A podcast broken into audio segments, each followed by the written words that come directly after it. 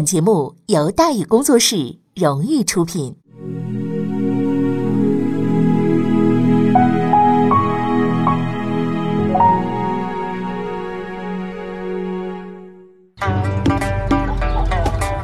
说书唱戏劝人方，三条大道走中央，善恶到头终有报，人间正道是沧桑。给您续上一杯茶，我慢慢的说，您细细的品。听大宇话说。明朝除了咱们广播直播以外啊，我们还在喜马拉雅独家网络发布。各位呢可以登录喜马拉雅手机和电脑客户端，搜索“大禹茶馆”，选择收听。上期节目咱们说到哪儿啊？咱们说到再起波澜，海瑞抬棺骂嘉靖，介绍身世，刚封中举等官职。海瑞呢，面对的就是得到吏部去等官职的一个局面，因为自己考不了这个更高的水平了，只能是在这个举人上晃荡了，是吧？好在呢，他运气还不错，哎，等了五年，等来了一个职位，叫福建南平县的教育。所谓教育呢，是教育系统的官员，通俗的讲就是福建南平县教育局长。这么看起来，海瑞这个官啊还不错啊，但是你要这么想呢，那你就错了。当年的教育系统啊，是没什么油水可捞的。没有扩招，也没有什么择校费啊，更不用什么采购教材了。四书五经，反正就那么几本习题集、模拟试卷、密卷之类的，可以拿去当手指。什么重点大学、重点中学、重点小学、重点幼儿园，考不中科举全白费，是吧？而县教育的上级呢，是府学的教授。前面咱们说过，这个教授呢是从九品，那教育呢当然比教授还低了。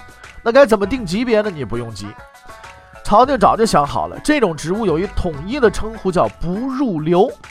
对吧？也就是说，你啊还算是政府公务员，但级别上没你这一级。别牢骚，别埋怨，毕竟朝廷每月还是给你发工资的嘛。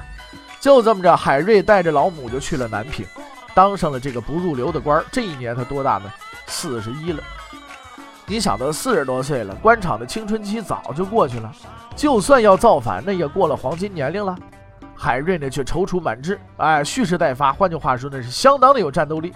把这个不入流的官呢做的相当的入流，是吧？县学嘛，就是个读书的地方嘛。只要你能考上举人，哎，上多久的课，上不上课其实都无所谓。所以一直以来，学生们想来就来，想走就走。但是现在不一样了，海瑞来了啊！那既然海瑞来了，大伙儿都甭走了。他规范了考勤制度，规定但凡不来的就得请假，有敢擅自缺课的必定严惩。而且他说到做到，每天都第一个到，最后一个走，一个都不行少。这下子学生们就惨了，本来每天迟到早退的、旷课的，那是家常便饭呢。现在呢，突然被抓得死死的，这位局长大人脸上又是一副你欠的钱的表情。于是不久之后呢，海瑞先生得到了人生当中的第一个绰号——海阎王。可是难熬归难熬啊，学生们也很快发现，这位海阎王倒是有个好处。就是这位海阎王不收礼金，哎，所谓礼金呢，就是学生家长啊送给老师的东西，不一定是钱啊，什么鸡鸭鱼肉了，海鲜特产了，哎，你瓜果梨枣了，是不是啊？就这些东西，锅碗瓢盆，反正一应俱全吧。说实话，这这玩意儿谁也不想送，对吧？但如果不送呢，难保老师不会特意关照你的孩孩子，是不是？置之不理，哎，呃，罚搞清洁。罚坐后排是吧？这这都是手到擒来的事情，对吧？现在其实很多家长也这种心理嘛，多多少少就都想跟老师说两句好话啊，呃，给老师递上点这个小条条、小本本、小包包啦之类的，哎，就是想让这个家长对自己孩子好一点嘛。但是呢，海阎王不收，不但不收礼金，他也不难为学生，他平等的对待每一个人。虽然他很严厉吧，但是却从不因为个人好恶来惩罚学生。哎，不是因为说是看这学生不顺眼，今天打一顿，没有那个。所以呢，在恐惧之余，学生们啊都开始很尊敬他了。其实总体来说呀，这个职业是很适合海瑞的。就凭他那个暴脾气，哪个上级都受不了。干个小教育也没什么应酬，可以说是得心应手的。但是话说回来，人在江湖飘，总要见领导，该来的还是要来的。有一天，延平知府下南平县视察，按令呢要看看学堂。海瑞那边带着助手和学生啊外出迎接，等人一到呢，两个助手立马下跪行礼。知府同志却还是很不高兴，因为海瑞啊没跪，不但不跪，他还正视上级的眼睛啊，盯着他，眨都不眨，知府五品，海瑞没品，没品的和五品的较劲，你这反差也太大了，心里实在接受不了。但在这么多人面前呢，发火又成何体统啊？于是知府大人郁闷的走了，走前咕哝了一句：“说这哪来的笔架山呢？”俩人跪在旁边，中间的海瑞屹立不倒，确实跟个笔架似的，也真算是恰如其分了啊。虽然他说话声不大，但大伙儿都听到了。因为这个比喻实在太过形象，自此以后呢，海瑞先生有了第二个外号叫海笔架。另外两个外号的这两个外号排名不分先后啊，随便使用。海阎王、海笔架，你爱叫啥叫啥。哎，结果呢，大伙儿都慌了。这海瑞呢，若无其事，他有自己的理论依据。说教育官员不下跪，那是圣贤规定的，也不知道哪个圣贤，反正代查啊。说我听圣贤的话有错吗？知府大人这边当然不爽了，更让他不爽的还在后边。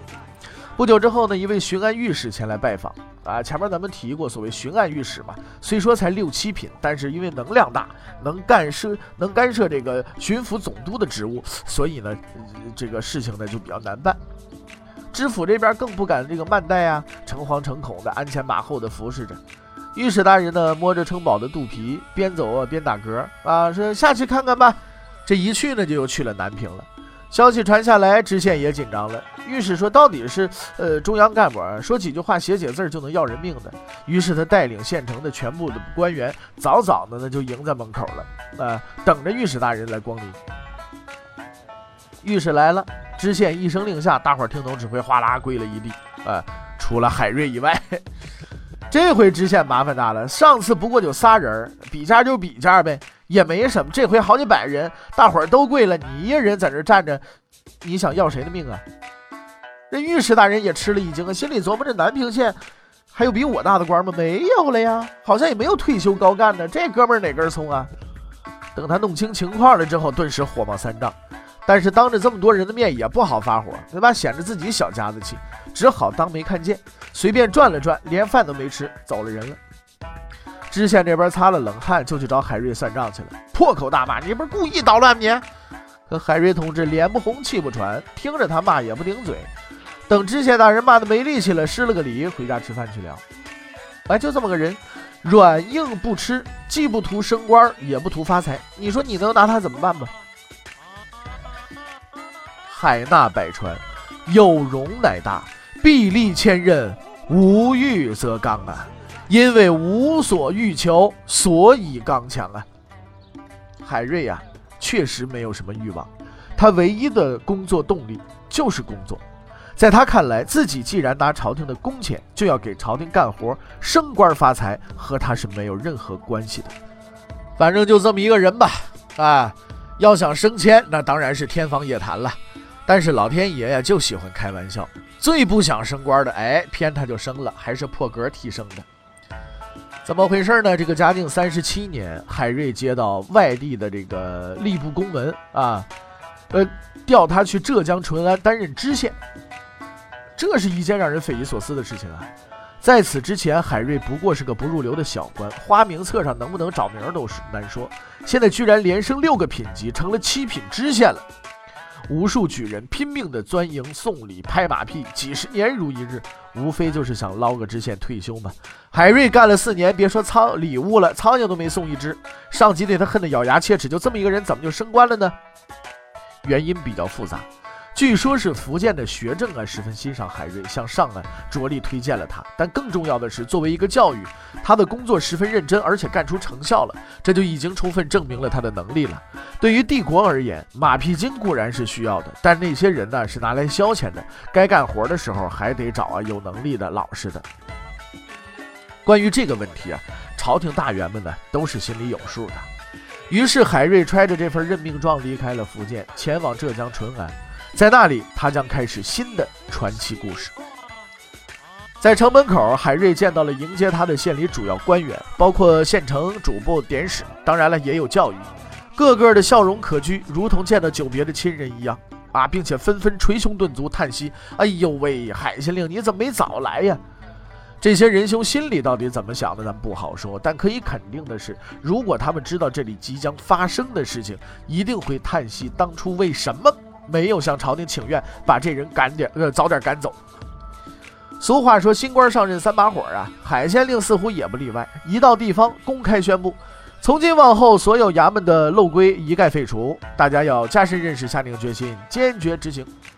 所谓漏规呢，就是灰色收入，美其名曰呢，叫计划外收入啊，历史最悠久了，使用最频繁的就是这么两招。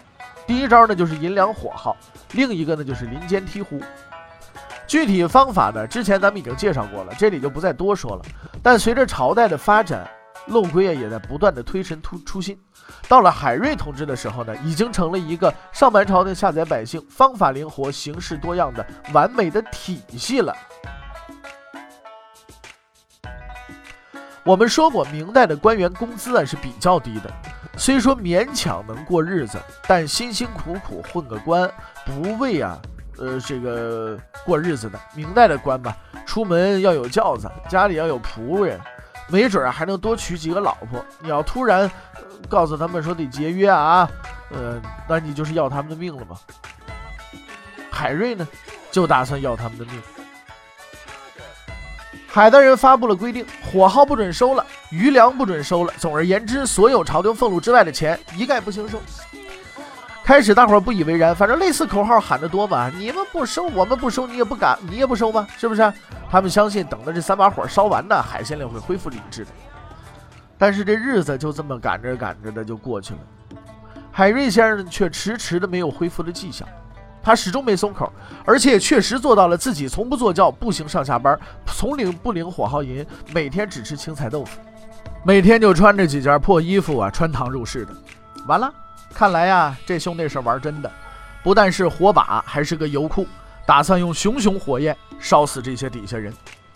一定要反击啊！要把这个海瑞带来的歪风邪气打压在萌芽之中。不久之后呢，淳安县衙呀就出现了一幕前所未有的景象：县城请假了，主簿请假了，典史请假了，连县公安局局长、都头也请假了。总而言之，大伙儿都罢工了，县衙门完全瘫痪。哎，这就是所谓非暴力不合作。你要是不上道，就看你一人能不能玩得转了。他们端起了茶，翘起了腿，准备等着看好戏。最终却看到了奇迹的发生。没有师爷不要紧，主意自己拿；没有文书不要紧，自己写；没有人管治安不要紧，每天多走一圈就当是巡街了。审案的时候没助手不要紧，自己查自己审自己判。判下来没人打板子不要紧，家里还有几个老下人凑合着也能使。而且海县令的私人生活让他们大开眼界。自打搬入县衙，海瑞同志就把自己的家人呢动员了起来了。每天老婆下厨做饭，这就省了厨子的钱；每天老仆人上山砍柴，这就省了柴火钱。海瑞自己也没闲着，工作之余在自家后院啊开辟了一片小菜地，浇水施肥，连菜钱也给省了。就这么着七省八省，海县令还是过得比较清苦。全家人都穿得破破烂烂、灰头土脸，和叫花子颇有几分神似。说他是县太爷，估计丐帮长老都不带信的。反正情况就是这么样了。看着海兄弟每天上堂审案、下地种菜，大家的心里啊越来越慌了。说这位大爷啊，看来是准备长期抗战了。无奈之下，只好各归其位。灰色收入还是小事，要是被政府开除了，那就只能是喝风了。于是呢，众人纷纷回归工作岗位，继续干活，不干也不行啊。话说回来，你还能造反不成吗？对吧？久而久之，大家逐渐的就习惯了艰苦的生活方式，而对海大人的敬仰呢，也渐渐的如滔滔江水连绵不绝。因为他们发现，这个海县令啊，可以说是全方位发展，不但约束下级、刻薄自己，连上级领导他也一视同仁，啊，全都让他给给限制住了、收拾住了。在明代啊，地方呢，地方官有火耗，能征税，所以油水多；而京官呢，就差得远了，只能等下边人进京的时候啊，能大大方方的捞点好处。所以每次地方官到京城报道呢，总要准备很多钱，方便应酬。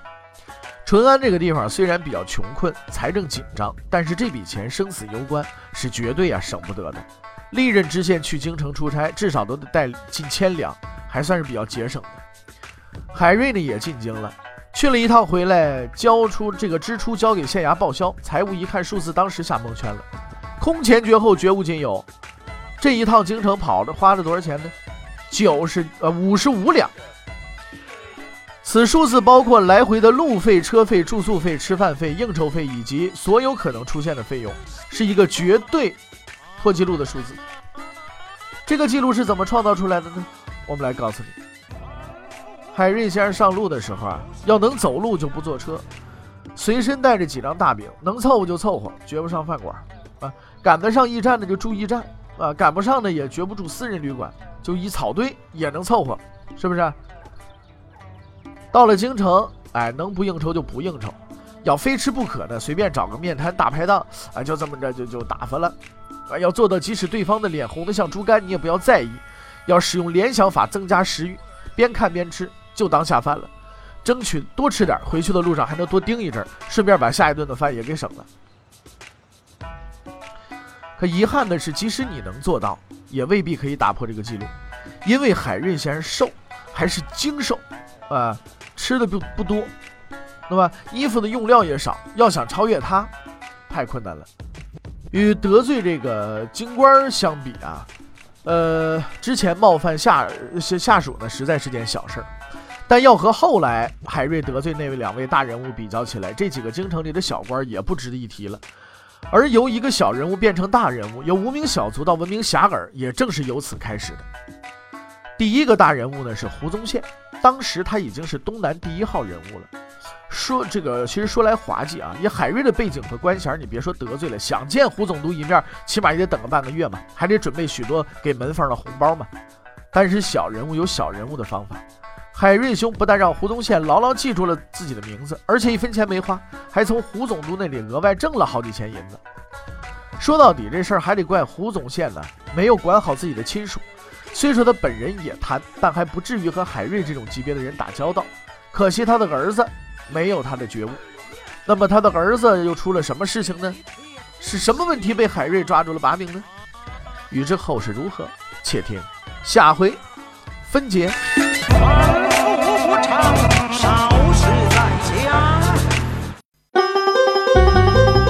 各位，你想跟大禹交流吗？你想跟大禹辩论吗？你想给大禹指出错误吗？来微信吧，微信搜索订阅号“大禹茶馆”，哎，就能实现了。记住啊，禹是宇宙的宇。